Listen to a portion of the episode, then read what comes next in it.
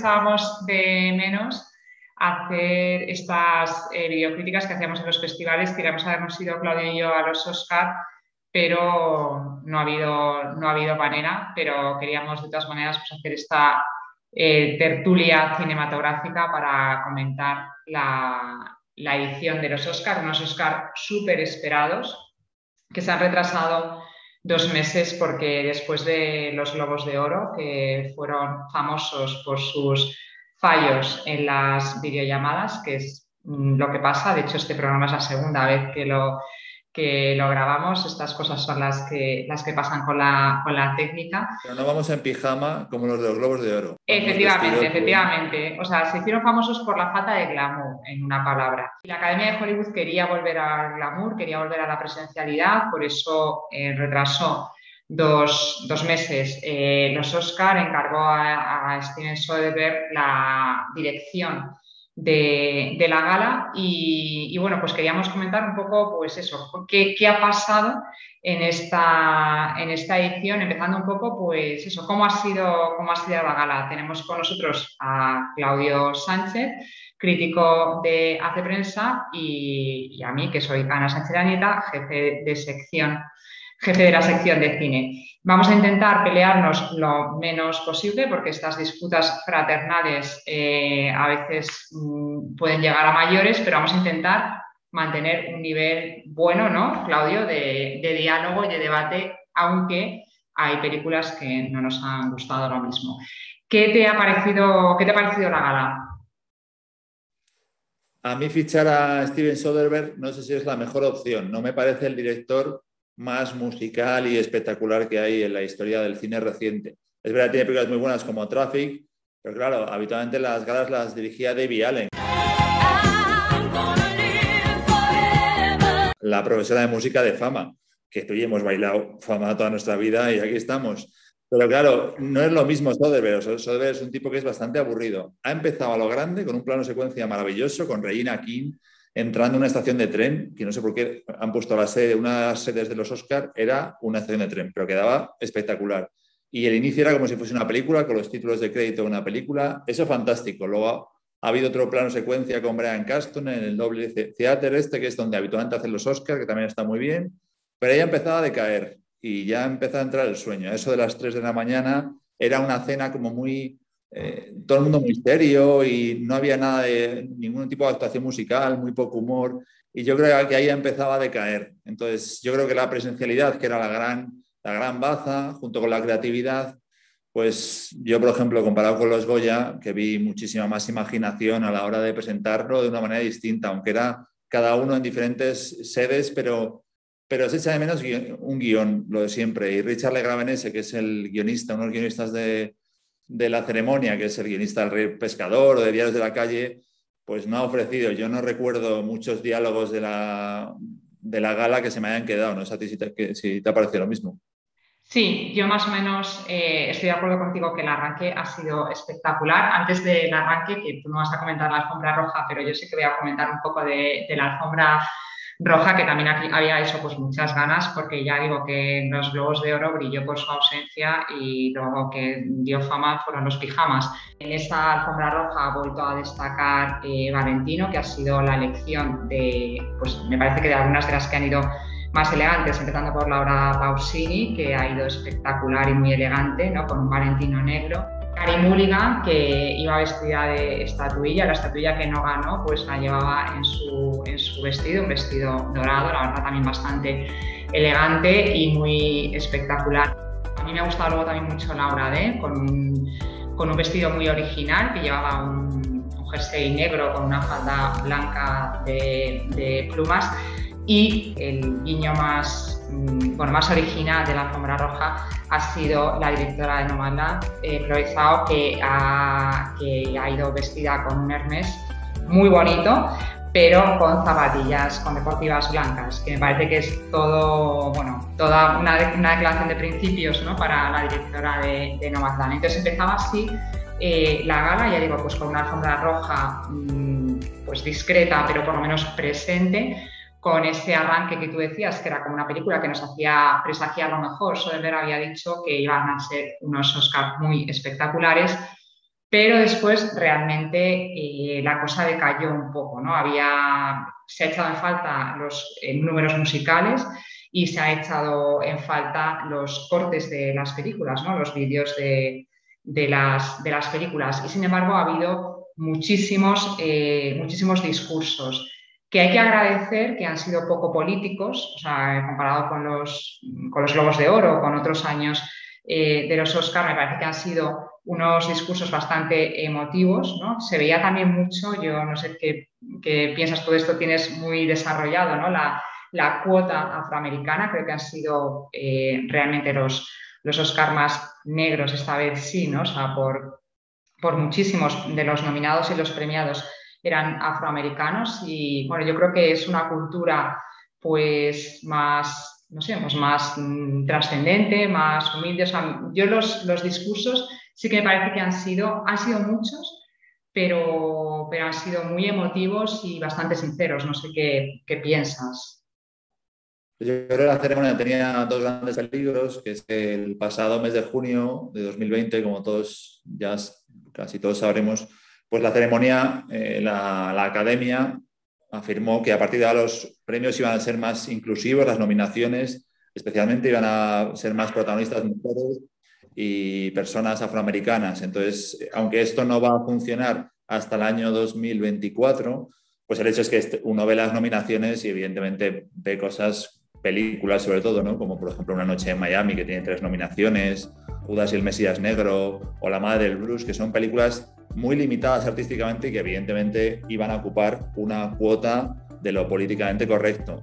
Otra película como Una joven prometedora estaba dentro del movimiento Me Too movimiento, digamos, de acercamiento, de comprensión hacia la tercera edad, pues había bastante también. Estaba Nomadland, estaba El Padre, estaba La Gente Topo, la película chilena. Habiendo tantos colectivos representados, creo que teníamos el peligro de premiar solo a lo más, dentro de todos esos colectivos y de esas películas, a lo más subrayado en la pancarta. Me alegra mucho que no haya sido así. No darle el Oscar a, un actor como el de Black Panther, Chadwick Boseman, por la de La Madre del Blues, es un punto, porque yo comprendo que ha fallecido hace poco y además eh, pegaba fenomenal. Pues nos jugamos a Anthony Hopkins, que, que, lo merecía. Entonces, en ese punto creo que es positivo. La comparación que veo más complicada es con el año pasado. El año pasado fue, en mi opinión, el mejor año de la historia de los Oscars. Es que, claro, Mujercitas, Parásitos, Le Mans 66, Jojo Rabbit, Joker, Historia de un matrimonio. Es que, ¿cómo se puede juntar tantas películas buenas en un solo año? Es que todavía a lo mejor Puñales por la espalda que no están ni siquiera entre las nominadas. Entonces, yo veo este año muchas buenas películas, con cada una de ellas con algunas carencias. Y en general un ritmo contemplativo, lento, que creo que va a alejar bastante a los espectadores de esas películas. Y en concreto, la de Nomadland, que es la gran triunfo de la noche con gran diferencia, es una película que, en la que tenemos una opinión diferente, pero que va a pasar con muchísima gente. Hay gente que le ha parecido aburridísima y lo comprendo. Pasó lo mismo que con Roma. Es una película que es, tiene un tiempo y un ritmo que o entras y te parece significativo todas las metáforas visuales que utiliza, o te parece una película de Frances McDormand caminando sola a lo Tres Mal y reflexionando de alguna manera con el mar, la naturaleza. Entonces, esto creo que pasa con otras películas, incluso con Man, que es una película que a veces se puede hacer pesada, son dos metal que a ti te ha encantado, a mí no tanto. También es una película muy en sentido contemplativa. Van a ser para un público muy concreto, que no digo que no sean valiosas, ¿eh? pero que es un cambio muy radical con lo respecto al año pasado que cualquier persona veía irlandés, veía historia de un matrimonio, incluso parásitos, y era muy difícil no conectar con ese ritmo, esa historia, esa originalidad. Eh, has hablado, bueno, hablando ya nos metemos, si quieres, un poco en las, en las películas eh, nominadas. La, gran ganadora, pues probablemente eso, ¿no? Sea Nomadland. A mí es una película que, en la que no he entrado. Entiendo los valores que, los valores que tiene, me gusta mucho su discurso de, bueno, pues eso, ¿no? de, superar las adversidades, de que lo importante no es lo material, sino la conexión humana, de ese elogio ¿no? pues a, la tercera, a la tercera edad, ¿no? a, la vejez, esa conexión con la naturaleza. Me parece que es una película muy de, de, esta, de esta época, ¿no? aunque habla de la crisis económica del 2008, en cierto modo está hablando de una situación de crisis vital, quizá por eso pues, han conectado tanto los, los académicos, me parece que es una película difícil de, entrar, que yo no aconsejaría así al, gran público, Eh, me parece mucho más emotiva Minari, me parece muy valiosa Son of Metal, aunque entiendo que también es una película muy exigente ¿no? para, para, el espectador, pero es, es, original. Y la verdad es que yo estaba convencida que, que podía ganar Mank, ¿no? O sea, porque me parece que junto con, o sea, no más dan entiendo ese guiño de la academia, ¿no? A, a, ese canto a la naturaleza, la conexión, ¿no? Pues con, entre los seres humanos pero, pero también era una película muy premiable en esta, en esta edición. Coincido contigo en que también es una película lenta, es una película que sobre todo requiere de una cultura cinematográfica para entenderla y de una cultura literaria, pero es un gran canto a la industria del cine, que es una de las industrias más afectadas por, por la pandemia. ¿no? Eh, se han paralizado cientos de rodajes, se han cerrado salas, hasta que la gente vuelva eh, al cine. De hecho, eh, Francis McDormand, cuando ha recogido su, su, Oscar, ha hecho ese canto, ¿no? A decir, ved Nomadland en la pantalla más grande que, que, podáis y en la oscuridad y al lado de, de otras personas, ¿no? Para esa experiencia cine, ahora que, eh, que, han, que lo han podido las plataformas, ¿no? Yo creo que ha sido la, la gran película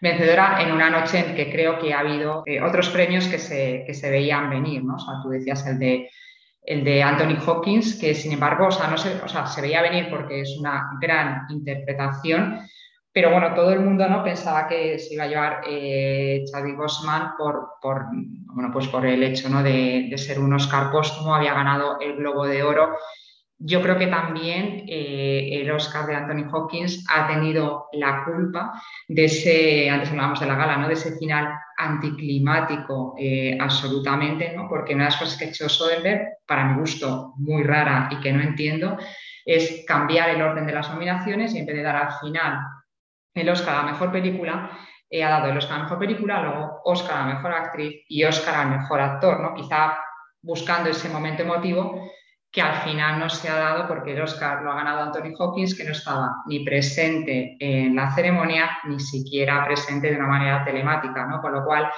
eh, a mí el final, ¿no? Con Jacqueline Phoenix diciendo, eh, eh, y el Oscar es para Anthony Hawkins, la academia recibe el Oscar en su nombre, ¿no? Pues ha sido como un poco el, el antifinal, quizá porque se buscaba, se buscaba otra cosa. ¿no? Yo no sé qué piensas de Oscar a Mejor Actriz, yo se lo habría dado a Karim Mulligan, a ti te ha gustado mucho Frances McDormand. Sí, a mí es que no mandan, sobre todo es lo que dice Chloe Zhao. Chloe Zhao ha recibido, es la directora que ha recibido más premios en la historia del cine. Hasta ahora era Alexander Penn, que me parece que en un año por entre copas recibió, no sé, 50 premios, y esta chica lleva 75 con los que ha recibido hoy. Y que una mujer así lo reciba de una manera absolutamente emocionada y que el mensaje que te transmite en dos minutos sea un mensaje de un optimismo, de una confianza en la bondad humana, que no queda nada ñoño, qué difícil es ponerte a hablar de la bondad humana a las 4 de la mañana, ¿no? Y que no quede en plan de relájate un poquito. When I was growing up in China, my dad and I used to play this game. We would memorize classic Chinese poems and texts, and we would recite it together and try to finish each other's sentences. And there's one that I remember so dearly. It's called The Three Character Classics. And the first phrase goes, 人之初，性本善. People at birth are inherently good. And those six letters had such a great impact on me when I was a kid. And I still truly believe them today. Even though sometimes it might seem like the opposite is true, but I have always found goodness in the people I met everywhere I went in the world. Ha dado un mensaje de una belleza que esta es la directora de Nomadland. No me extraña cómo ha surgido esta película, que esta película surgió porque Frances McDormand vio The Rider, la anterior película de, de Chloe Zhao, y leyó el libro de Nomadland, que consiste en una investigación sobre esta gente que vive en caravanas, buscando trabajos, y de repente dijo, esta, esta directora, entonces llamó a su puerta y Chloe Zhao estaba a punto de hacer una película con Marvel, de superhéroes y tal, y dijo, no, no, antes me interesa esta película. Y se han ido, han estado rodando la película, viviendo las dos en la misma caravana. Es que me parece todo lo que rodea la película y la película en sí da, o sea, el making of no sé si sería casi más interesante. Lo que pasa es que efectivamente tienes que entrar y hay una, es un mundo nuevo y un mundo además eh, que no, genera desconcierto. Pero la gran ventaja con respecto a Mank es que Mank me parece una película muy amarga, muy Fincher, porque Fincher es que es muy amargo. Fincher es el, un directorazo al que siguen sin darle premios. Es el director de Seven, es un director muy, muy agrio. Y No Land siendo una película dura, pues una mujer que vive una furgoneta con 60 años, imagínate tú el, pedazo de historia eh, bonita para este año, ¿no? Sin embargo, no, tiene ese, tono desagradable o ese tono como de autocompasión. Entonces me parece que, que Frances McDormand se lo ha llevado. Me parece que es un pedazo de actriz, seis nominaciones y tres Oscar. ¿Que Karen Mulligan lo merecía? Karen Mulligan lo merece desde hace una década, desde que hizo An, Education. Pero es como Jessica Chastain y Amy Adams. Hay gente que la academia les tacha. Esperamos, desde luego, su personaje, una joven prometedora que me parece una de las grandes sorpresas del año, porque es una película dirigida más por una actriz que es su primera película, Emerald Pennegan. La verdad es que es la que hace de Camila Parker Bowles en The Crown. Es una película que encuentro que es muy salvaje, pero a mí me parece que creatividad de guion y visualmente tiene una personalidad que llama mucha atención para una ópera prima, desde luego. Y de actrices que se han quedado fuera, Glenn Close eh, no ganó, ¿no? no ha ganado el Oscar a, mejor actriz eh, secundaria, lo llevó con una elegancia y además protagonizando uno de los pocos y escasos momentos divertidos de, la gala y sin embargo eh, ganó la, actriz coreana, que tengo que mirarlo, ¿no? Jung Jung Jung, que además ella la verdad es que cuando recogió el, recogió el Oscar, que fue también un momento encantador, dijo, en, Europa me llaman de todas las maneras, da igual, ¿no? O sea, y, fue también, me parece, ¿no? uno de los momentos más, eh, más emotivos de, de la gala, ¿no? Con esta actriz coreana de 73 años que lleva décadas en Corea es una, bueno, es una diva pero que ya comentó, ¿no? Siempre, siempre he visto los Oscars desde, desde mi casa, ¿no? Ahora estoy aquí y fue un momento muy divertido porque el Oscar se lo dio eh, Brad Pitt y ella dijo, ¿no? Qué, qué, bien conocerte, ¿no? Brad Pitt es productor de la, de la película y, y, fue uno de los momentos, ¿no? Pues más... Eh, más entrañables. Imagino que estarás de acuerdo porque te ha gustado todavía más que a mí es el Oscar a, otra ronda, ¿no? La película de danés Thomas Wittenberg. Sí, yo creo que es, era la película, hombre, la cosa curiosa que Minari no estuviese ahí metida cuando ya recibe el Globo de Oro. Ha habido un caos de categorías que yo de verdad no lo había visto, algo semejante. Siempre hay los Oscar, hacen cosas rarísimas, ¿no? O sea, que la gente topo iba a estar nominada a película internacional y luego a documental. Al final la documental, cuando era más bien película, pues esto es una película tal cual.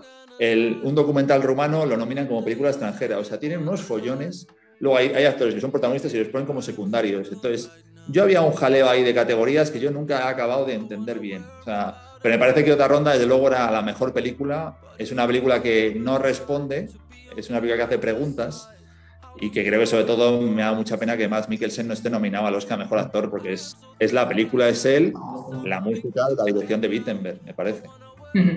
Sí, yo creo que además también fue otro de los momentos emotivos de, la gala. A mí, y otra ronda, a ti te ha gustado más, hemos hablado en otros, en otros momentos. A mí me parece una, una película valiosa, estoy de acuerdo contigo, Matt Mikkelsen se merecía claramente por lo menos una, una nominación pero a mí me gustó más eh, otra ronda después de escuchar ayer a Tomás Wittenberg porque no sabía eh, un poco, bueno, pues todo el proceso de, la película. Eh, Wittenberg perdió a su, a su hija de 19 años en un accidente de coche cuatro días antes de empezar el rodaje de otra ronda. Además, en la película su hija iba a tener bastante protagonismo, había intervenido en el guion, se iba a rodar y se rodó, de hecho, en la escuela de secundaria ¿no? de, su hija y él se planteó muy seriamente eh, no rodar la película, ¿no? después de hablar con su familia, de hablar con su psiquiatra, también en un momento de duelo muy duro,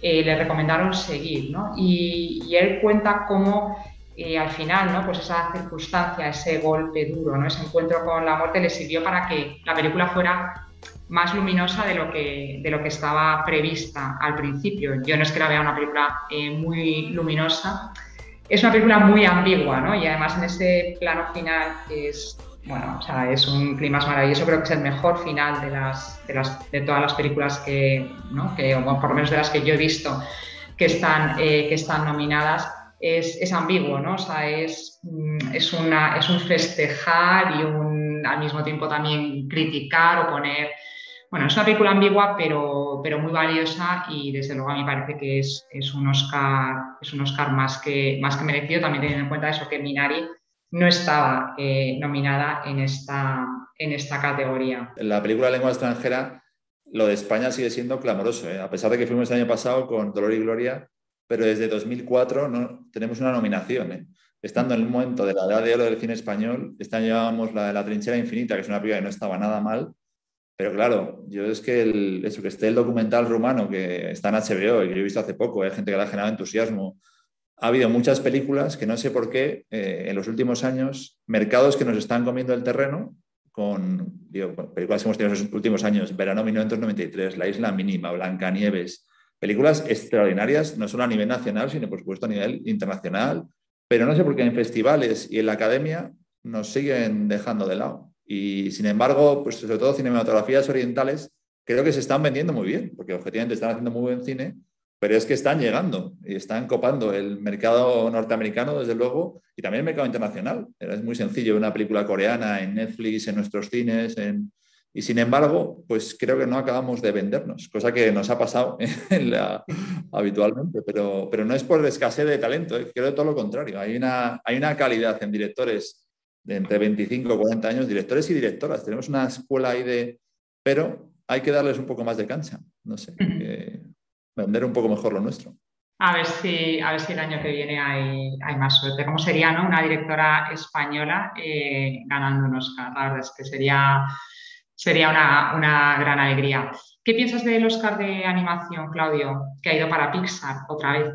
Yo he echado mucho de menos en la categoría de animación la segunda parte de The Cruz. Me parecía una película extraordinaria y ahí han metido películas, yo creo que Onward, que era la otra de Pixar que había, es una película muy decepcionante que no ha gustado a casi nadie y yo creo que meterla ahí, no me importa que solo haya ganado, me parece que es una película, hay gente que le ha gustado más o menos, a mí me ha...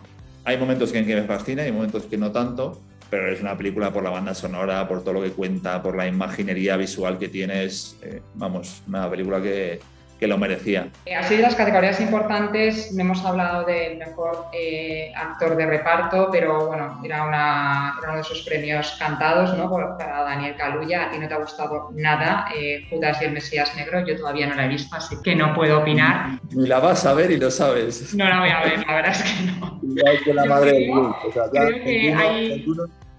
con que una haya padecido ya con la madre del blues y el Mesías Negro ya es suficiente. Yo creo que te la puedes ahorrar. Sí, esto es lo que pasa en los Oscars, que una vez que se, que se dan, ¿no? pues a no ser que ¿no? uno ha visto casi todo lo importante y, y, lo que no ha visto pues, pues no lo ve y, y, no pasa nada, ¿no? porque otra que, otra que no voy a ver eh, y está por principio es el documental del pulpo que, se ha, o sea, que ha quitado, que ha robado el Oscar a mi película favorita, que es El Agente Topo, o sea, un documental maravilloso del que ya he hablado muchísimo y no puedo seguir porque parece que soy la productora, y no soy la productora, la directora es Maite Alberti, una chilena cineasta que tengo muchísimas ganas de, conocer. Y me parece una de las grandes películas de, este año, un canto a, la tercera edad, maravillosa en cuanto a su valor cinematográfico, la mezcla de ficción con documental, y, se ha ido de vacío por una película que creo que se llama Lo que nos contó el pulpo, ¿no? Lo que nos cuenta el pulpo. O sea, no, no sé muy bien, sé que hay un pulpo, increíble, pero bueno, ahí sobre todo que es que no Netflix no se ha llevado nada y se le da justo ese. Pues bueno, siempre tiene que haber una, una opinión absolutamente increíble en, el jurado. A mí el ninguneo hacia Aaron Sorkin me ha llamado la atención. Antes decíamos películas eh, quizá pues recomendables para el gran, público, quizá pues la más es, es eh, ¿no? El juicio de los siete de Chicago. Yo quería preguntarte un poco cómo, o sea, yo entre ese ninguneo un poco a Netflix y ese continua, esa continua referencia en la gala, que en parte la entiendo, ¿no? A volver a las salas de cine, a que en cierto modo eh, se ha premiado más las películas que se han estrenado en cine que las que se han estrenado en plataformas, aunque la Academia modificó su reglamento para que este año se pudieran hacer los Oscars, ¿no? Participando también las películas directamente estrenadas en plataformas. ¿Tú cómo ves un poco el, futuro? O sea, ¿ves hacia las plataformas? ¿Vamos a volver a, las salas de cine? ¿Cómo, ¿Cómo, lo ves un poco? Hombre, yo creo que han entrado plataformas distintas a Netflix. Creo que es importante que Amazon Prime haya metido, por ejemplo, Sound of Metal una película que prácticamente no se ha estrenado en casi ninguna sala y pasó directamente a Amazon Prime y mucha gente la ha podido ver por eso. A mí me llama la atención en las votaciones que ha habido durante la ceremonia, en la retransmisión que hacía Movistar, había mucha gente que votaba Sound of Metal porque la gente la ha visto en Amazon Prime, lleva siete meses ahí. Claro, seis nominaciones, mejor película, mejor actor, y una película que a mí no me ha convencido tanto como a ti, pero creo que es una película muy valiosa. Y no solo ha metido esto, es que está Una noche en Miami, también ha metido la de Judas y el Mesías Negro, entonces, claro, meter ahí tres o cuatro películas, Amazon es importante. Pues No Land, que otro triunfo para Disney espectacular, porque dentro de cuatro días la tenemos en la plataforma. Ya hizo con Soul un éxito total, poniendo el 25 de diciembre y gratis solo para suscriptores Soul, que fue un regalo de Navidad para todas las familias que tienen a los chavales prácticamente casi todos enclaustrados en casa, bueno, pueden salir por la pandemia. Y ahora poner Nomadland a cuatro días de los Oscars, pues es un puntazo. O sea, yo creo que ahí sale reforzado Disney y Amazon y Netflix sigue ocupando ese lugar, pero le falta el, el podio definitivo. Bueno, y ya, por, y ya por último, quizás se nos ha quedado un poquito, hemos hablado muy poco del padre, que a ti no te ha gustado, no te ha gustado mucho, yo todavía no, no la he visto, no sé qué, pero se ha llevado mejor guion adaptado.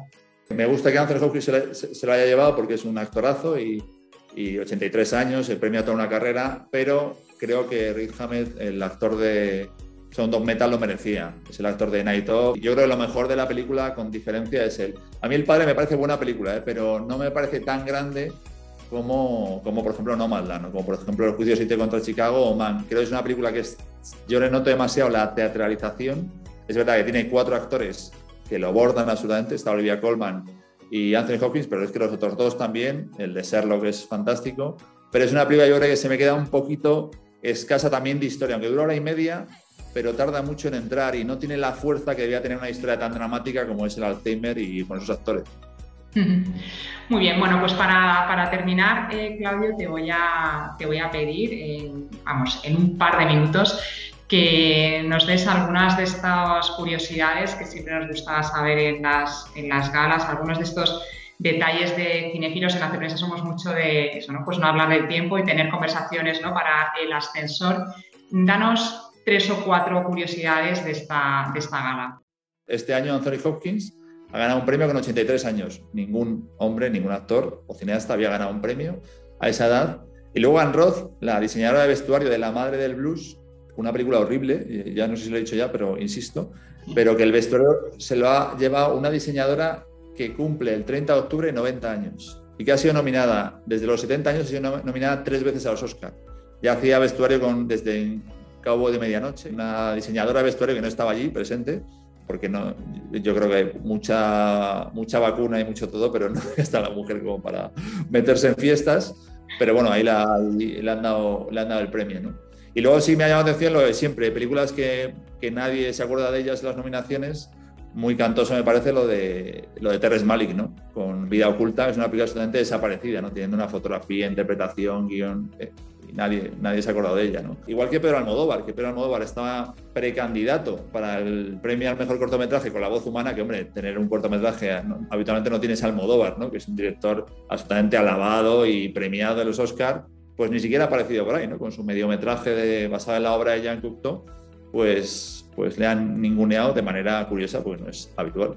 Bueno, Claudio, pues muchísimas, muchísimas gracias. Ya digo, seguiríamos. Eh, muchísimas gracias a todos los que nos estáis eh, acompañando. Eh, tenéis todas las críticas de las, todas las películas de las que hemos hablado y algunas de las que no hemos hablado o hemos hablado menos, ¿no? que es una de mis grandes favoritas, hasta esas, ¿no? Pues todas tenéis las, las críticas en Hace Prensa y bueno, se acaban los Oscar, pero seguiremos eh, hablando de cine. Muchísimas gracias y hasta, y hasta la próxima tertulia cinematográfica.